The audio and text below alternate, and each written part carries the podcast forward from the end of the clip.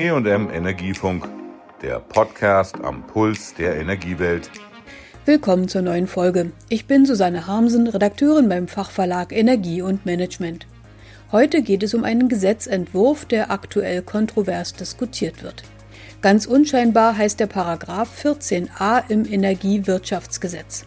Er soll regeln, ob und wann ein Netzbetreiber einzelne Verbraucher wie Elektroautos beim Aufladen herunterregeln kann, um eine Überlastung zu verhindern.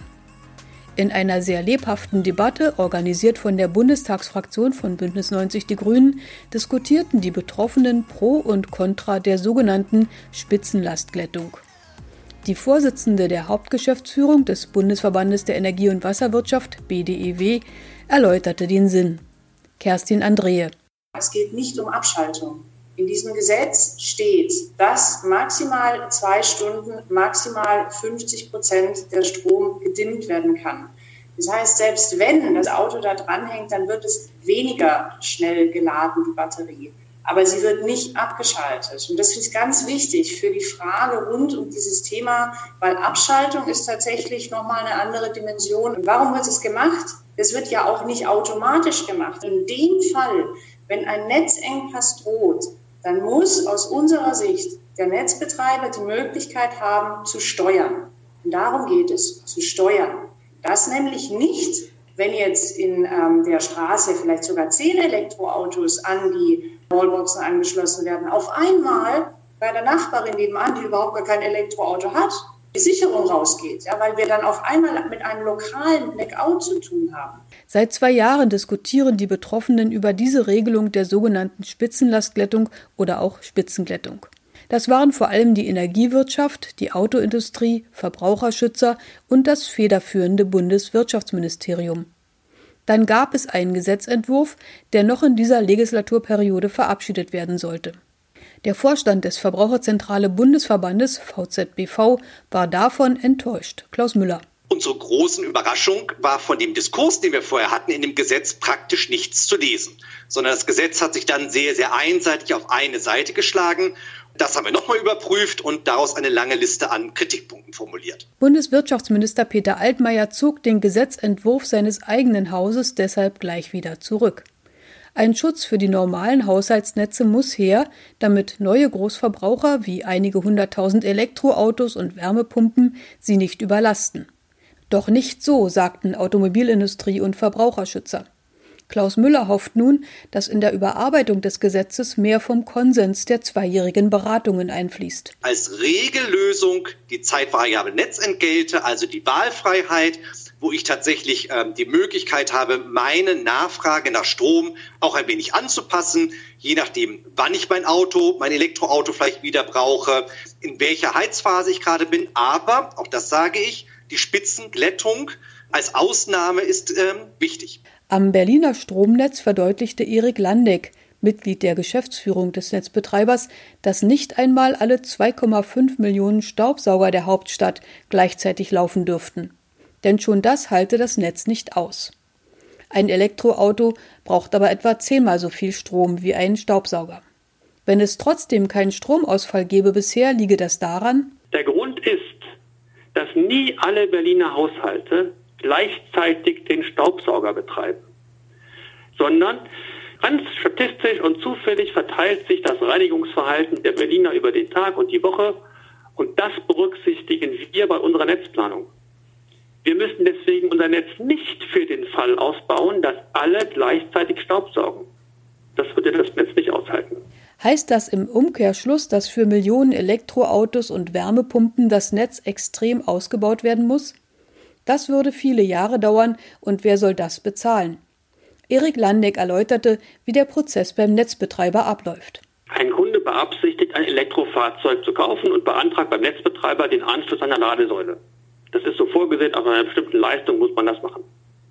Der Netzbetreiber prüft, ob der Hausanschluss und das Netzkabel diese zusätzliche Leistung aufnehmen kann. Dabei muss der Netzbetreiber betrachten, zu welchen Zeiten diese Leistungsspitze auftreten kann und kann sie auftreten, auch während die Leistungsspitze aller anderen Kunden existiert. Und wenn das der Fall ist und keine Reserven mehr im Kabel da ist, dann passiert nur noch Folgendes. Wir teilen dem Kunden mit, dass wir gerne seinen Wunsch erfüllen, aber wir müssen zunächst ein neues oder ein stärkeres Netzkabel legen. Und diese Netzausbaumaßnahme ist alles andere als ein zeitloser Vorgang. Auch weil viele Genehmigungsschritte Dritter, die wir gar nicht beeinflussen können, hier durchgeführt werden müssen. Die Autoindustrie fürchtet, dass potenzielle E-Mobilisten vom Kauf zurückschrecken, wenn sie nicht sicher daheim laden können. Hildegard Müller war jahrelang in der Energiewirtschaft tätig und leitet nun den VDA, den Verband der Automobilindustrie jetzt in dieser Phase, die für uns so extrem kritisch ist, dass wir das Verbrauchervertrauen für den Hochlauf der Elektromobilität bekommen, es für uns wirklich schädlich, wenn wir jetzt erstmal dieses Signal, so wie es derzeit in den Überlegungen ist, wirklich vorzusehen. Wir haben ja weitere Gespräche auch vereinbart, auch mit dem Wirtschaftsministerium. Freue ich mich wirklich auch Vorschläge der Stromnetzbetreiber zu bekommen, wie denn aus ihrer Sicht heraus auch zugegangen werden kann auf die Argumente, die Herr Müller und ich auch heute irgendwie vorgetragen haben. Das ist, glaube ich, das Entscheidende dann in der Frage schaffen, was in dieser Legislaturperiode auch noch wirklich wirklich auch zu einem Konsens bei diesem Thema zu kommen. Sie setzt auf variable Tarife, bei denen der Stromkunde entscheidet, ob er eventuell abgeregelt werden darf. Verbraucherschützer Klaus Müller umriss die beiden Pole der Netzbelastung. Einerseits sollten Stromkunden, die nur ihren Haushalt versorgen, nicht den teuren Netzausbau für die Mehrverbraucher mit Elektroautos und Wärmepumpen mitbezahlen. Natürlich sollten sie auch nicht ihretwegen unter Stromausfällen leiden, wenn das Netz überlastet wird. Andererseits hätten auch die Mehrverbraucher das Recht der Versorgung und könnten durch systemdienlichen Stromverbrauch sogar für weniger Netzausbau sorgen. Klaus Müller wägt ab. Zum einen eine größtmögliche Wahlfreiheit für die Menschen und zum anderen natürlich aber auch die bestmögliche Nutzung und Auslastung der Netze. Da geht es schlicht um Geld. Und ähm, über das eine Interesse hat etwas mehr Hildegard Müller geredet, weil es hier tatsächlich um die Kundinnen und Kunden von Elektromobilität, Wärmepumpen und manchem mehr geht. Und Kerstin André hat vollkommen zu Recht auf die Frage der Finanzierbarkeit hingewiesen. Insofern muss man beides in den Blick nehmen und beides ist natürlich wichtig. 300.000 Anträge auf Förderung für die eigene Wallbox zum Autoladen sind bundesweit schon eingegangen. In der ersten Märzwoche hat der Bund seine Förderung dafür auf 400 Millionen Euro aufgestockt. Mit dem Entwurf für das neue Energiewirtschaftsgesetz sollten die Versorger verpflichtet werden, mittels flexibler Strompreise netzdienliches Laden oder den Betrieb der Wärmepumpe außerhalb der Spitzenverbrauchszeiten zu fördern. Doch um seinen Stromverbrauch flexibel in die richtigen Zeiten verlegen zu können, braucht man einen als Smart Meter bezeichneten Stromzähler, der mit dem Internet verbunden werden kann. Das scheitert an der Realität der Verteilnetze, die das vielfach noch nicht können, erläuterte der Praktiker Erik Landeck von Stromnetz Berlin. In der Mittel- und Niederspannung hatten wir aus der Vergangenheit heraus keine Messungen eingebaut. Das heißt, in vielen Fällen wissen die Netzbetreiber gar nicht, wie stark die Belastung ist. Deswegen sind diese statistischen Methoden, von denen ich eben gesprochen habe, so wichtig. Die Netzbetreiber bereiten sich aber darauf vor. Wir beispielsweise in Berlin haben seit Jahren ein Programm, um die Netzstationen auszurüsten mit Messungen, um sie von der Ferne auszulesen und aus der Ferne zu steuern. Fahren das mittlerweile so weit, dass wir schon die Hälfte der Stationen damit ausgerüstet haben. Das heißt, die Netzbetreiber sind unterwegs. Sie brauchen also etwas, was jetzt trotzdem funktioniert.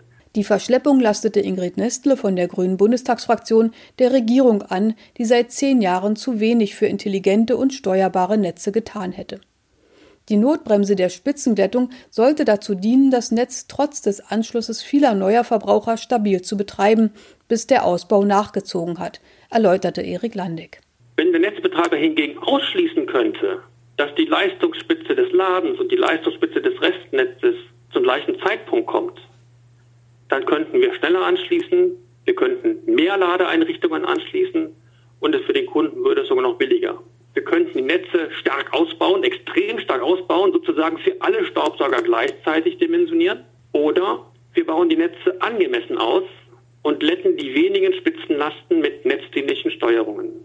Aber nur dort wo und nur dann, wenn notwendig. Und wie können dabei die Haushalte ohne E-Auto und Wärmepumpe vor übermäßigen Kosten geschützt werden?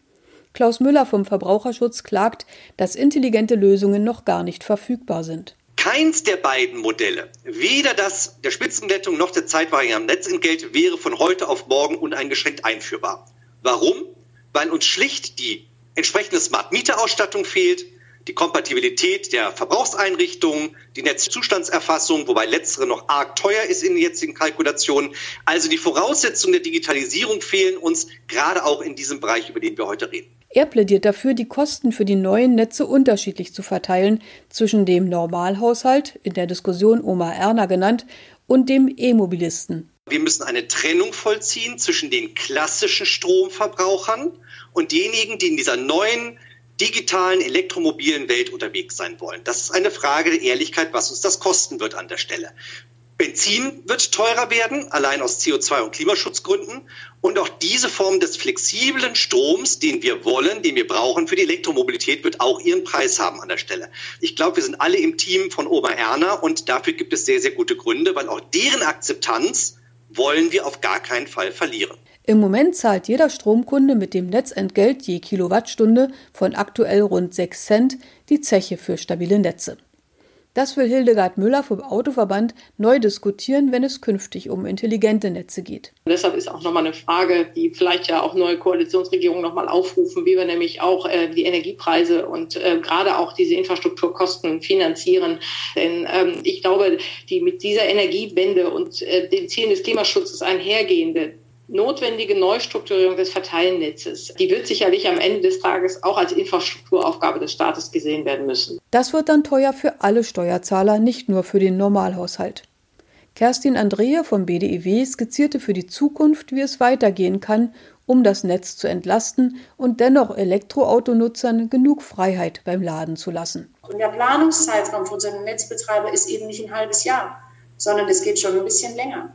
Und die planen ja auch viele Elektrofahrzeuge, weil sie ja auch davon ausgehen, dass dieser Hochlauf kommt. Man könnte auch sagen, fast eigennützig, weil wir verkaufen den Strom dafür. Also das sind Geschäftsmodelle. Wir wollen doch den Hochlauf der Elektromobilität. Aber deswegen brauchen wir eben auch Instrumente, die diese Steuerbarkeit sicherstellen. Wir brauchen eine Diskussion um, was passiert nach der Spitzenglättung. Wir brauchen auch vielleicht eine Diskussion, wie wir da rauskommen, wie wir mit variablen Netzentgelten auch Möglichkeiten schaffen. Bis die schöne neue Welt der intelligenten Netze und flexibel ladenden Verbraucher installiert ist, argumentierte der Praktiker Erik Landeck erst einmal dafür, die Spitzenglättung doch einzuführen, anstatt monatelanges Warten auf den Ladepunkt oder lokale Stromausfälle zu riskieren. Deswegen plädiere ich nochmal sehr stark dafür, lassen Sie uns gemeinsam den Weg dieser Spitzenlettung gehen. Eine andere Alternative ist in zwei Jahren Diskussion, das ist ja keine Diskussion, die heute erfunden worden ist, in einer zweijährigen Diskussion nicht gefunden worden. Das ist die Basis, auf der wir alles weitere aufbauen können. Das war die heutige Folge zum heiß diskutierten Konzept der Spitzenglättung. Bis zur Lösung des Problems scheint es noch ein weiter Weg. Tschüss, sagt Susanne Harmsen. Das war der E&M Energiefunk. Bleiben Sie voller Spannung.